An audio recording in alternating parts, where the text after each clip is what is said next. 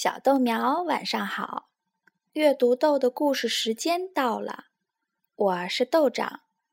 今天讲一个来自印度的故事——懒蚂蚁的教训。一只公蚂蚁，黑黑的皮肤，长长的腿，虽然还年轻，可是看起来像是很老了。饥饿和干渴使他的身体变得非常衰弱，他干什么事情都马马虎虎，而且懒散的很。他能整夜整夜的睡，甚至天完全亮了，他的呼噜声还不断。这个坏习惯早在他童年时就已经养成了。一天，他所居住的家门前。突然挂上了“廉价粮店”的招牌，懒蚂蚁害怕了，心里想着不知要发生什么事儿了。但是第二天，这个家里又多了几袋白糖，公蚂蚁高兴的都要手舞足蹈了。现在它又可以整天躲在洞里，什么时候感到饿了？他就爬出洞口吃个饱，然后揉搓着大肚皮钻进洞里。可是好景不长，一天，这个家里的全部东西都搬走了，连招牌都没了，更没有一粒糖。唯一剩下的就是这只懒蚂蚁。由于没有吃的东西。公蚂蚁越来越瘦弱了，它正为自己的命运叫苦。看见一群母蚂蚁拖着糖粒儿朝这儿走过来，公蚂蚁忙上前搭话：“姐妹们，我已经有好几天没吃东西了，渴得我嘴唇都干了。”母蚂蚁说：“不过。”你的手脚都很完好，身体也算健康，那为什么不花点力气去给自己搞点吃的？公蚂蚁无言答对，眼巴巴的看着一粒粒白糖被他们拉走，馋的口水都流出来了。他揉了揉眼皮，装出一副可怜相。给我几颗糖粒儿吧，我要饿死了。一只最小的母蚂蚁鄙夷地说：“看来你就会整天躺在窝里，舒舒服服的睡大觉，自己不劳动，真是个地地道道的大懒虫。”又一只母蚂蚁随声附和着，把嘴撅得老高，说。就是嘛，自己不劳动，还想跟我们要东西吃，简直是做梦。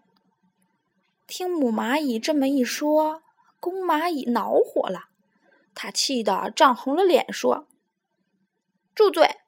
如果你们不给我糖吃，我就把你们一个个全都碾得粉碎，抢走全部的糖粒儿。”所有的母蚂蚁听了，非但不害怕。反倒张开嘴，哈哈大笑起来，然后一起说：“不要说大话了，你连走路都很困难，还谈得上打我们？我们都是整天劳动，饭吃的很香甜，有的是力气。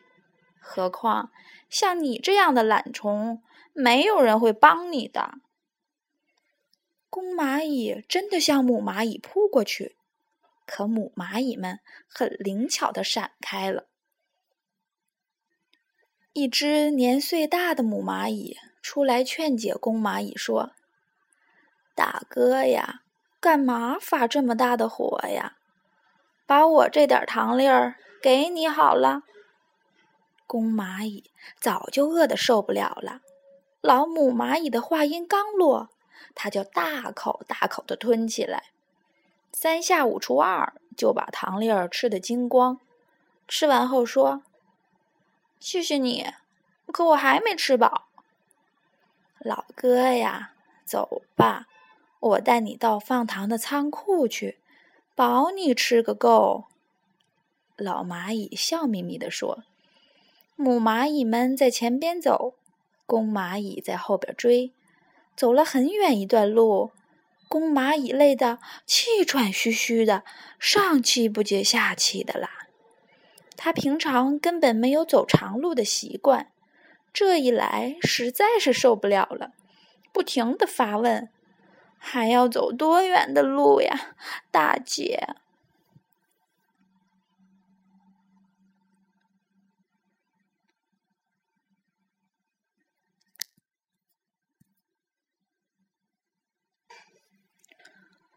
快了，就要到了，大哥。老母蚂蚁的嘴唇上又露出了一丝笑容。公蚂蚁已经满身是汗了，而且喘得厉害。糖库就在前面。公蚂蚁灵机一动，想出了一个不劳动的办法，对母蚂蚁说：“大姐，我们为什么不把家搬到这里？”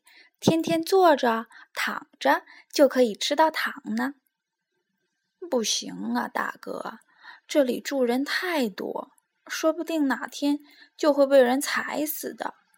而且最重要的，劳动所得的食物的香甜味儿，在不劳而获的食物中是尝不到的。你不信？现在再尝尝这糖。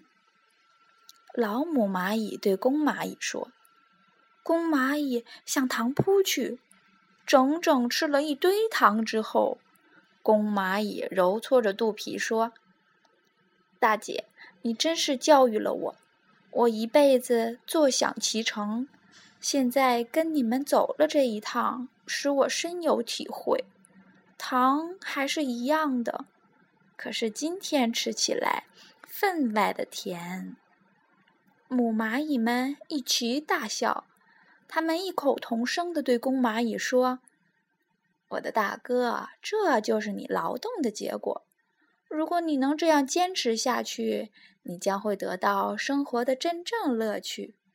你将自食其力，不用依赖任何人。”这只公蚂蚁今天真正受到了教育，心里感到无比的舒畅。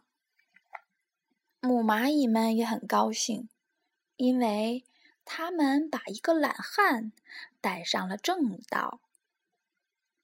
好啦，小豆苗，晚安。